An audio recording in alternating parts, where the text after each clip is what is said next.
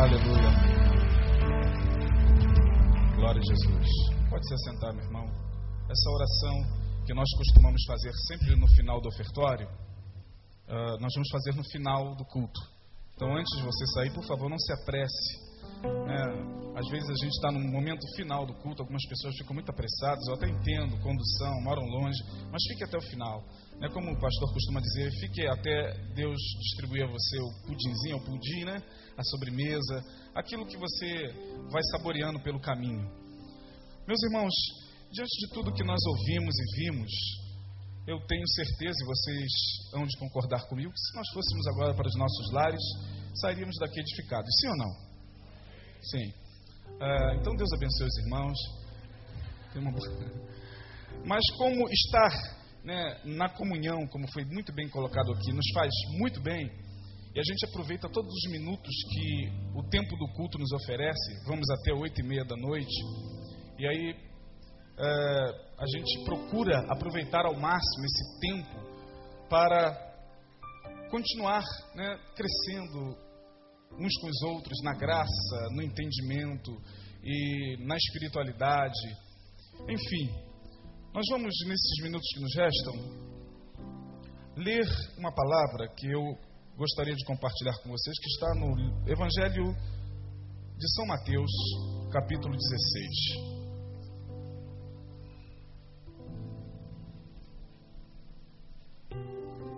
Acredito que até oito e meia, tranquilamente, a gente consegue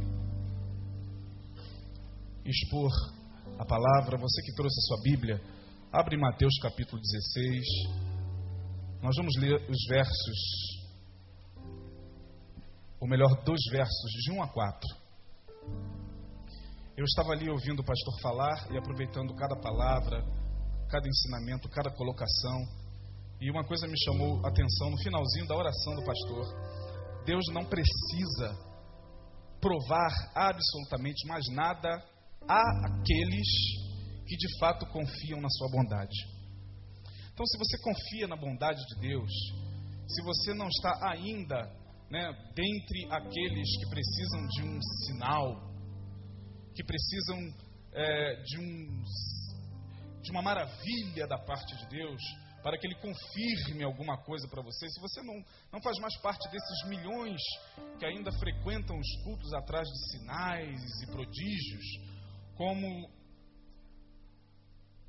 como prova de que Deus está ali naquele lugar, se você é dentre aqueles que simplesmente crê, se você faz parte daqueles que descansam no Senhor, a despeito de Deus revelar ou não, ou mostrar ou não um sinal da sua bondade, então você certamente haverá de entender essa palavra que eu ministrarei nesse momento. E chegando-se os fariseus e os saduceus para o tentarem, pediram-lhe que lhes mostrasse algum, o que está na sua Bíblia? Do céu. Mas ele respondendo disse-lhes: Quando é chegada a tarde, haverá bom tempo porque o céu está rubro, avermelhado. E pela manhã, hoje haverá tempestade, porque o céu está de um vermelho. Você pode encontrar a mesma passagem no Evangelho de Lucas, de Marcos, está me entendendo? No Evangelho de Mateus, você não vai encontrar a mesma passagem. Mateus e os demais evangelistas não repetem a mesma passagem no seu Evangelho. Mas aqui no Evangelho de Mateus, no capítulo 12, nós lemos o capítulo 16, mas no capítulo 12, veja o que aconteceu e não é repetição. O que nós vamos ler agora no capítulo 12, no verso 40, não é repetição alguma, apesar de ser muito semelhante ao que lemos agora. Mas isso aqui é um outro evento, e prestem atenção a partir do verso de número 38 do capítulo 12. E então alguns dos escribas e dos fariseus tomaram a palavra dizendo: Mestre, quiséramos ver da tua parte algum o quê? Então essa turma estava atrás de quê, gente? De sinal. Queremos ver da tua parte algum sinal. Mas ele lhes respondeu e disse: Uma geração má e adúltera pede um sinal. Torno a repetir. Mateus não está repetindo a passagem. Isso aqui é um outro evento. Aqui são escribas e fariseus. Fariseus e escribas que pedem um sinal. E Jesus mais uma vez diz: Uma geração má e adúltera pede um sinal. Porém, não lhe será dado outro sinal senão do profeta Jonas. Pois, como Jonas esteve três dias e três noites no ventre da baleia, assim estará o filho do homem três dias e três noites no seio da terra. Aí no capítulo 16, capítulo qual nós lemos, agora não é ou não são escribas e fariseus. São escribas e está o que aí na sua Bíblia? Hã? Uma outra turma. A primeira é formada por escribas e fariseus. Agora vem escribas e saduceus, uma outra casta religiosa. E diz o texto que eles, da mesma forma, pediram a Jesus um sinal. E mais uma vez, Jesus sendo interpelado, forçado, quase que violentado a dar um sinal, ele responde a mesma coisa. Só que dessa vez ele é mais curto e grosso. Da primeira vez ele ainda disse: Olha, assim como Jonas esteve três dias e três noites no ventre da terra, dessa vez não. Ele disse o seguinte: Vem cá, vocês querem um sinal? Nenhum sinal lhe será dado, a não ser do profeta Jonas. Ponto final. Bom dia. E aí, a gente aprende algumas coisas. Por que, que eu estou trazendo essa palavra, irmãos? Porque, como vocês já ouviram muitas vezes aqui desse púlpito, por parte do pastor, inúmeras vezes, incontáveis vezes, e o que nós vamos falar não é nada de novo. Nós vivemos numa igreja, ou em meio a um contexto evangélico, cuja marca principal de Deus na mente da grande maioria das pessoas é o sinal. O sinal, para alguns, é a marca preponderante de que Deus está ali. Se não houver nenhum sinal visível, se Deus não fizer algo extremamente visível no nosso meio, na reunião, então se o aleijado não andar, será que a invasão do Iraque é um sinal? Será que os Estados Unidos, sendo agora quebrado no meio na sua economia, é um sinal? Aí fica a gente nesse desespero apocalíptico. Porque a impressão que a gente tem é que algumas pessoas já estão entrando naquele desespero apocalíptico. Volta e meia a gente é parado assim no corredor, pastor, é vai dar um estudo do Apocalipse? Porque olha, caramba, dá a impressão de que os cavaleiros do Apocalipse já estão galopando na tua cabeça. O cavalo amarelo, o cavalo preto, o cavalo vermelho, e está todo mundo querendo um sinal. Fale-nos do sinal, pastor, que sinais são esses? E aí, quando as torres gêmeas caíram, caíram numa quarta-feira, eu me lembro como se fosse hoje. Foi numa quarta de manhã. De noite, já estava todo mundo, não sei se você se lembra. Antes do pastor subir, isso aqui já estava lotado. Esse homem tem que falar o que aconteceu. Se isso é o sinal. Os Estados Unidos sendo atingido no seu orgulho, no seu é, é um sinal. Foi um sinal. Mas eu aprendo com esses dois textos narrados por Mateus e que não são textos semelhantes, porque os evangelhos não repetem os textos. Eu aprendo primeiro, irmãos, toda obsessão, toda tara religiosa por sinais é, em última instância, evidentemente farisaica. Essa obsessão, essa tara, é, é, essa compulsão por sinal, por sinal, Deus tem que dar um sinal hoje. E isso é evidentemente quase sempre farisaico. Primeiro, porque Jesus não veio ao mundo para dar sinal a ninguém. Se você não sabia disso, fique sabendo. A intenção de Jesus era pregar o evangelho do reino de Deus. Os sinais eram consequência da caminhada, consequência da vida. E os sinais e os prodígios que acontecem no meio do povo de Deus são uma consequência, eles vão atrás da caminhada e não na frente. como foi muito bem colocado aqui pelo pastor, é a comunhão, é o estreitar do relacionamento, é esse vínculo que nós vamos estabelecendo uns com os outros que faz com que Deus libere os seus sinais, e muitas vezes não são sinais visíveis, como ele muito bem colocou, são sinais que acontecem no coração, no sentir a dor um do outro. Isso é um sinal, mas a gente fica querendo ver o sinal visível. E essa tara por sinais, ela é evidentemente farisaica, porque se não fosse, não estaria nessas duas passagens. Segundo, toda religiosidade que se fundamenta em sinais busca, na verdade, disfarçar e mascarar muitas vezes a iniquidade do coração. Eu vou repetir. Toda religiosidade que se fundamenta em sinais busca disfarçar, mascarar muitas vezes a iniquidade do coração. Porque a primeira coisa que Jesus respondeu para aqueles, para aqueles fariseus foi o seguinte: uma geração má e perversa pede sinal. Vocês não estão atentando para a perversidade do coração de vocês, nem para o adultério, e entenda adultério, não só é, a prática do sexo fora do casamento aqui, mas o adultério aqui, Jesus está falando da geração adúltera. Então tem nada a ver com pular a cerca. Mais valia a analogia do sinal ou seja, o simbolismo do sinal, do que o sinal propriamente dito. Para Jesus não importava o sinal, o sinal era fácil para ele. Dá-nos um sinal! Ah, tá bom. Oh, ele faria como Inri. Oh, pai. Né? Os fariseus estão me questionando. Oh, vento, como aquela invocação de Ezequiel, né? É, vento que vem dos quatro cantos, sopra sobre esses fariseus. Faça o fogo descer Jesus. Não fez nada disso. Uma vez cercaram Jesus e disseram o seguinte: Vem cá, com que autoridade você faz todos esses sinais? Aí Jesus, olha, eu também tenho uma pergunta. O batismo de João era do céu dos homens? E aí lá foram os fariseus confabular, conspirar. Conspirar e respirar junto. Vamos lá. Se a gente dizer que o batismo do João é do céu, o povo vai avançar na gente, porque o povo crê em João. Não. Se a gente disser que o batismo de João é do céu, Jesus vai perguntar, então por que vocês não creem?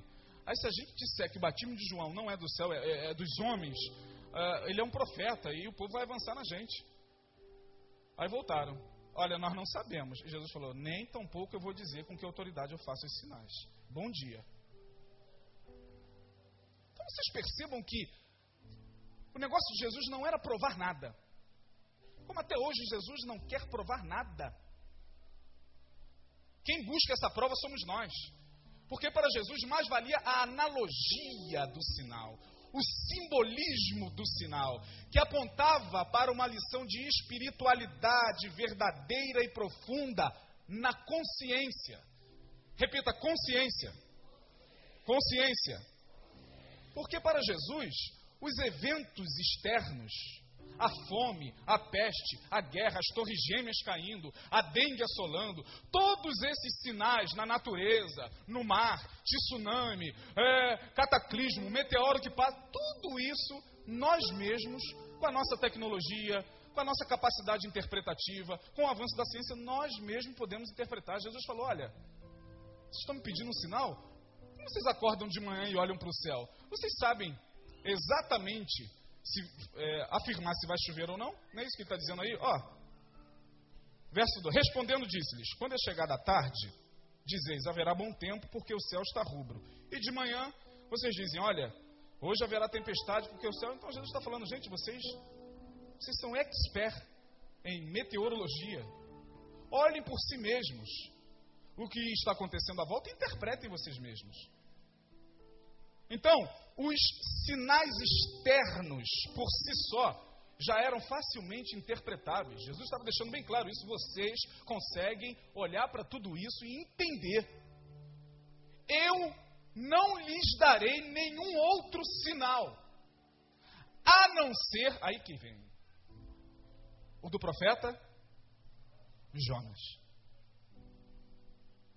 A não ser o do profeta Jonas. E aí a gente para e tenta ponderar e tenta entender o porquê de Jesus ter usado o profeta Jonas como simbolismo para esse momento. O que, que Jesus estava querendo imprimir no coração dos fariseus, dos saduceus, dos escribas? O que, que Jesus estava querendo ensinar? Porque Jesus falou: nenhum outro sinal lhe será dado a não ser o do profeta Jonas. Então vamos lá. Não somos escribas nem fariseus, mas vamos lá no livro do profeta Jonas para ver o que, que Jesus está querendo dizer com o sinal de Jonas. Jesus faz referência a Jonas dizendo o seguinte: assim como, na primeira passagem, assim como Jonas esteve três dias e três noites no ventre do peixe, que peixe era esse? Nós não sabemos. Não sabemos se era uma baleia, porque a baleia dizem que a garganta da baleia passa só uma sardinha. Ela pode dilatar também. Jesus usou o termo aqui, os redatores usaram baleia, mas nós não sabemos que peixe engoliu Jonas. Há quem diga, há quem diga, há quem diga que Jonas, quando foi lançado no mar, quantos aqui conhecem a história de Jonas? Estou falando de Jonas, levanta a mão assim. Algumas pessoas, tem gente que ainda fica assim, Jonas, quem é Jonas? Pois a maioria conhece. Então vocês sabem daquele episódio, me lança ao mar, eu é quem, quem, quem estou em pecado, aquela, eu sou hebreu, é, eu sirvo ao Deus dos céus, blá, blá, aquela coisa toda. Há quem diga que quando Jonas foi lançado no mar e o peixe o engoliu, há quem diga, né, que ele morreu. Que é impossível alguém ser lançado no mar, ser engolido por um peixe ir para o fundo do estômago de um peixe, no fundo do mar, e ficar vivo. Três dias e três noites. Mas tudo bem, a Bíblia não diz que ele morreu. Mas a Bíblia fala no capítulo 2 de Jonas, e é o capítulo 2 que vai lançar luz para que a gente entenda o porquê de Jesus ter usado o exemplo de Jonas. Tem que ser algo mais profundo do que o simples fato de Jonas ter ficado três dias e três noites. Tem que ter algo mais profundo nisso aí, irmãos. Jonas capítulo 2 fala exatamente da oração de Jonas no ventre do peixe. Que nós não sabemos que peixe era. Se era um peixe pré-histórico ou se era baleia. Não sabemos. Jonas parou no fundo do mar, no estômago de um peixe, e diz o texto que no estômago do peixe ele orou e disse: Na minha angústia, eu clamei ao Senhor e ele me respondeu. Do ventre do inferno gritei, do ventre do inferno. Para e analisa o que, que Jonas está dizendo. Ele não está dizendo do ventre da baleia, nem do ventre do peixe, do ventre do inferno. Eu fui na língua original para ver o que significa essa palavra inferno. Sheol, profundezas da terra. Sheol, sepultura. Olha que coisa. Do fundo do inferno eu gritei e tu ouviste a minha voz. Porque tu me lançaste no profundo, no coração dos mares, e as correntes me cercaram. Todas as tuas ondas e as tuas vagas têm passado por cima de mim e eu disse: Lançado estou de diante dos teus olhos, todavia tornarei a ver o templo da sua santidade. As águas me cercaram até a alma. A ideia de que esse cara está morrendo afogado. Sim ou não, gente? Será que é difícil a gente entender? Enquanto Jonas descia em desespero, Jesus era baixado na sepultura em triunfo. Segundo, Jonas desce para se redimir do seu pecado, da sua desobediência, da sua iniquidade. Jesus desce para nos redimir.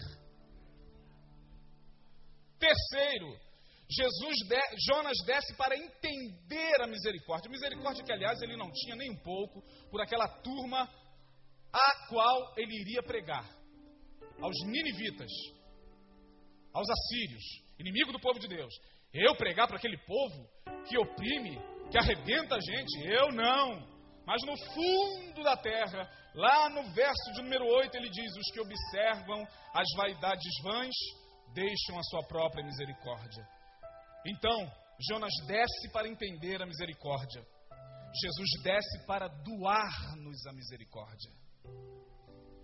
E aí, fechando essa pequena palavra, irmãos, aprendemos que o maior de todos os sinais, e eu não estou aqui falando contra os sinais, nem contra as igrejas de sinais e prodígios e de sinais e maravilhas, porque o sinal de Deus, quando é fruto dessa comunhão que aqui foi falada, desse entrelaçamento do corpo de Cristo, quando o sinal não é preponderantemente aquilo que é indispensável na fé, mas quando o sinal é um resultado de uma sequência de caminhada, é uma benção. Então não estou aqui falando contra o sinal, que por aí afora se busca obsessivamente. Eu só estou dizendo que o maior de todos os sinais dos tempos ah, pastor, estamos perto do Apocalipse. Será que Jesus volta amanhã? Ah, meu pai, se Jesus voltar amanhã, eu não vou curtir o feriado de 21 de abril. Se Jesus voltar, eu não vou casar, não vou transar. Ah, eu não vou entrar naquele emprego que eu tanto sonho. Aí fica todo mundo desesperado, querendo fazer leituras. Né? Ontem, ontem nós assistimos a um documentário é, de Hitler, onde ali os profetas falavam acerca do nazismo. E aí a gente vai se, é, é, vendo né, essas coisas e vai afligindo. Olha, há mil anos, há cem anos, Nostradamus já falava. E tal. Irmãos, isso mexe com a gente. Mas se você perguntar a mim, ou a qualquer pastor aqui presente, se Jesus vai voltar amanhã, daqui a 2010, nós não sabemos quando. Ah, pastor, mas e os sinais? Olha, esquece um pouco os sinais externos. E preste atenção no que Jesus está colocando aqui. O sinal é ele Jonas. É ele, Jonas. Então, o maior de todos os sinais dos tempos, estamos vivendo nos sinais dos tempos, nos finais dos tempos. E hoje, falar que estamos vivendo no fim dos tempos não é mais exclusividade da igreja. Agora, o, o cinema fala, as faculdades falam, não. Antigamente, essa questão de final dos tempos era exclusiva da igreja. Lá fora todo mundo ria, que nada. Hoje não. Hoje, até quem não é crente, o pagão está falando: é, estamos vivendo perto do apocalipse. Nunca viu isso por aí? É verdade, olha, eu não conheço nada da Bíblia, mas que tem alguma coisa do Apocalipse acontecendo aí, tem. A gente só não sabe interpretar exatamente quando, como, de que forma as coisas vão é, é, se concretizar. E não interessa. O que interessa é você atentar para o sinal que você é. Que você é um sinal. Jesus era um sinal e Jonas também. Eu, Isaías, você, João, Maria, Neil, Andréia, Denilson, Adriana, Marcos, nós somos o sinal dos tempos. Por que nós somos o sinal dos tempos? Porque o sinal maior é de natureza interior. O sinal maior, segundo o que nós lemos, o último a cair é o líder, ou os líderes. Mas aí quando chega a polícia, quando chega a perícia, mil mortos, 450 mortos, suicídio em massa, todo mundo desesperado com o Apocalipse. Jesus, sabedor de que essas coisas apavoram, tiram a paz. Se a gente está aqui falando do Apocalipse, e falar do Apocalipse é uma benção, porque o Apocalipse não é desespero para quem crê. Pelo contrário, o Apocalipse é a esperança dos que creem. Só, é, só tem medo do Apocalipse quem não tem certeza da sua salvação. Você tem todo o direito. Ah, não fala nessas coisas, não, pastor, pelo amor de Deus. Falar no final dos tempos, anjo tocando trombeta, fumaça saindo do poço. Ai, o quarto anjo tocou a sua trombeta. A gente conversa na escola, às vezes com colegas, e diz lá o seguinte: Não, cara, porque está escrito lá, e o quarto anjo tocou a sua trombeta, e vai vendo eles desfigurando. E sai o fogo e enxofre. Para, para, para, para, para. Não é assim? Ai, para, vamos, vamos pensar em coisa boa. O Apocalipse é uma benção. Mas Jesus não queria adiantar Apocalipse e nem provar sinal algum. Jesus estava dizendo o seguinte: olha, o sinal são vocês, o sinal sou eu. Que assim como Jonas, eu, eu e Jonas, Jonas desce em desespero, eu desço em triunfo. Jonas desce para se redimir, eu desço para redimir. Jonas desce para entender misericórdia, eu desço para doar misericórdia. Então, o maior de todos os sinais somos nós, somos eu e você. e no que nós estamos nos transformando dia após dia, domingo após domingo, segunda após segunda, semana após semana. Onde estão os sinais? É só você olhar. O sinal sou eu. O sinal é você. O maior de todos os sinais, segundo, está ou se dá na caminhada da vida. Nessa caminhada, a gente tem subidas e descidas. E aí eu estou reverberando o que já foi colocado aqui, né? O pastor tinha planos e Deus o parou. Nós temos planos e Deus nos para. Depois a gente volta. E depois, quem sabe, Deus permite a gente parar de novo. Então, o sinal se dá na caminhada da vida, propiciando-nos subidas e descidas. Subidas e descidas existenciais e suas profundas impressões no ser. O pastor falou aqui, o seu testemunho maravilhoso diz o que Deus está gerando nesse momento em que ele passa por esse período de repouso. Então nós nos alegramos aqui em saber o que Deus está gerando dentro dele. Que Deus está gerando dentro do coração do Denilson, com as subidas e descidas. O que Deus está gerando no meu coração com as subidas e descidas. Jonas subiu no barco, Jonas desceu no mais profundo da terra. Jesus subiu da manjedoura na cruz, desceu na sepultura. E aí? E aí, o que essas subidas e descidas têm gerado no teu coração? Ah, pastor, estou no fundo do poço. Mas e aí, você desceu ao fundo do poço. Só que a gente não deve atentar para as circunstâncias. Estou no fundo do poço, estou desesperado, vou dar um tiro na minha cabeça. Ai, aconteceu, eu estou assim, pastor, como Jonas, estou descendo em desespero. Aí é que está. Porque descer e subir, subir e descer faz parte da roda, faz parte da dor. A dor é a roda. Então não é o fato de subir e descer que translucido. Eu me lembro de outro cara que desceu, José. José, você vai descer para a prisão. E Daniel ficou, e José ficou lá na prisão. Não perdeu a dignidade. Não ficou nas grades. Ah, ah, babando. Por que, que eu fui parar aqui? Onde está o Deus dos meus pais? Ah, eu não vejo Daniel, o, o José assim. Eu vejo José tranquilo, tinha mais gente lá, ele aproveitou, jogou uma sueca. Vamos jogar uma sueca. Você é quem? Eu sou o copeiro do rei. Tenho alguma coisa aí para a gente jogar? Tem. Tem umas pedrinhas aqui, arrumaram um jogo lá, passaram o tempo. Porque para José, mais importante do que descer a prisão era como se descia a prisão.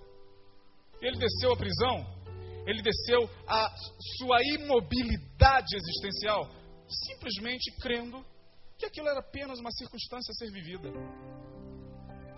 Eu estou aqui nessa prisão, mas as portas um dia irão se abrir. E se elas não se abrirem, as portas celestiais me aguardam. Então, quer subindo para os céus, quer subindo para o Egito, louvado seja o Deus de Israel. Por último, eu me lembro de Jeremias, que desceu ao calabouço, cheio de lama. Quantos já foram ao fundo do poço aí? Tem gente, tem um cara aqui que estava lá na reunião, gente boa toda a vida, participando da reunião, me compartilhou um pouquinho do seu, do seu fundo de poço. Ele está aqui e falou do seu fundo de poço, porque a reunião de sexta-feira com os solteiros e viúvos teve esse tema: do fundo do poço ainda posso ver as estrelas. Aí a gente conversou muito sobre a, sobre a, a experiência que ele viveu. E aí eu pergunto: quantos de fato já desceram no fundo do poço aqui, irmão? Levanta a mão, fundo do poço. Você olha de todo no fundo. Ó, Dani, o, o Jeremias, foi jogado no fundo de um poço. Só que o poço não tinha água nem terra, tinha lama. Blup! Ele foi descendo. Né? E aí passa um tempo, alguém. Tudo isso porque ele falou a verdade de Deus. O rei chamou o, o, o Jeremias. O que, que você tem aí do Senhor para mim? Aí Jeremias, ah, tem uma palavra do Senhor hoje. Qual? Coloque o teu pescocinho debaixo do jugo do rei de Babilônia para que você viva. O que que? Esse cara ainda está surtado, mete esse cara no calabouço. Aí Jeremias desceu. Desceu com dignidade, porque o importante, ou o mais importante na vida, não é descer nem subir, irmãos, é como se desce, como se sobe.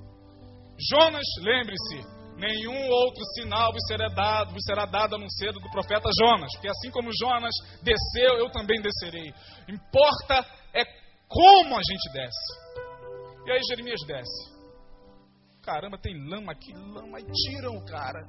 Baruque vai lá com alguns homens, pede permissão ao rei. Tá bom, tira aquele cara de lá, aquele cara chato. Aí ele vem, aquele homem lama, dá um banho no cara, o cara descansa, estava cansado. Depois o rei chama ele de novo. Ô Jeremias, o que, que Deus tem aí hoje para mim? Cansado de estar no fundo do poço, ele olha para o rei e diz: Olha, rei, tem uma palavra para o senhor. Qual é? Coloque o seu pescoço debaixo do jugo do rei de Babilônia. Não perdeu a fé, nem na esperança e nem na mensagem. Terminando, eu quero só dizer o seguinte: nós, nós não sabemos nunca, e aí eu quero mais uma vez fazer menção ao que nós ouvimos aqui do nosso pastor, nós não sabemos nunca o que nos aguarda no futuro, irmão. Se são subidas ou descidas. O sinal somos nós. E nós não sabemos se nos. Ah, estou no fundo do poço. A gente sempre entende estar no fundo do poço como sendo um lugar de desgraça. Mas é do fundo do poço que a gente tira água para nosso para nossa sobrevivência, não é do fundo do poço?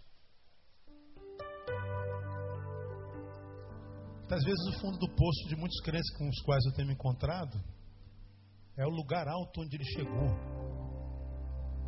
Tem gente que chega ao fundo do poço quando passa no concurso público, vira doutor e rico.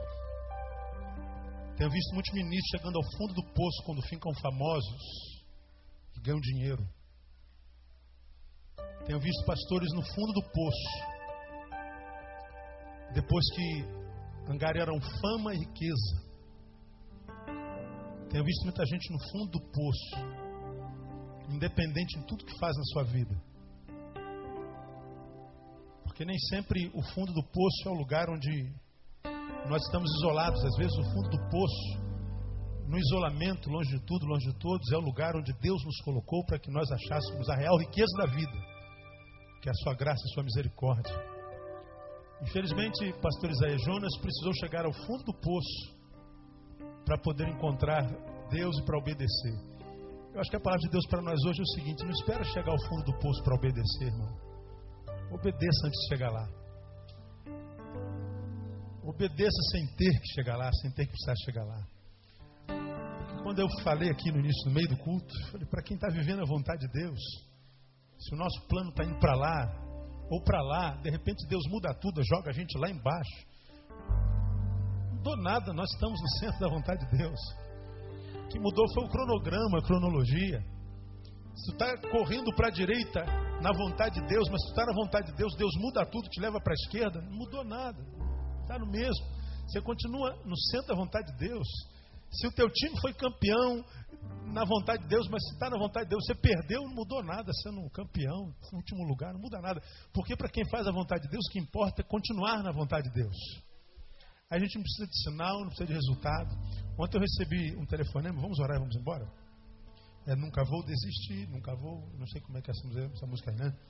Eu recebi o telefonema de um, de um pastor muito famoso aí no, no Brasil hoje. Ele falou, eu tive uma visão. Deus o disparou porque Ele está preparando você, porque Ele vai lhe prosperar muito. Deus vai lhe enriquecer. Deus vai colocar muita riqueza na sua mão. Ele começou a falar de.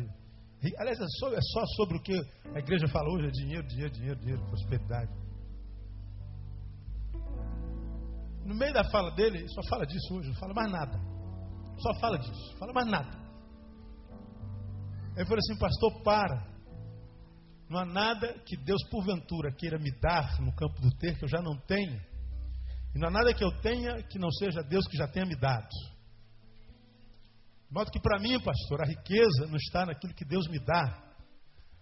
A verdadeira riqueza está na minha postura quando Deus resolve tirar o que me deu. Aí a verdadeira riqueza para mim se estabelece. Porque Deus deu a Jó e Jó glorificou. Deus resolveu tirar tudo de Jó e Jó continuou glorificando. E o que eu quero, pastor, não é o que Deus pode me dar. Eu quero a postura que um servo de Deus tem quando Deus resolve tirar. É a postura que nós temos no tempo da adversidade. E aí a gente pode ter problema na coluna, pode ficar desempregado, o marido pode ir embora, pode ter, pode ter câncer, que você vai continuar sendo fiel, porque não há nada que você tenha que pode tirar aquilo que Deus gerou na tua vida por causa daquilo que Ele é na tua vida, no nome de Jesus. Então, amado, ah, não vive esperando por sinais, não, porque o sinal do reino é você. Você é um grande milagre de Deus.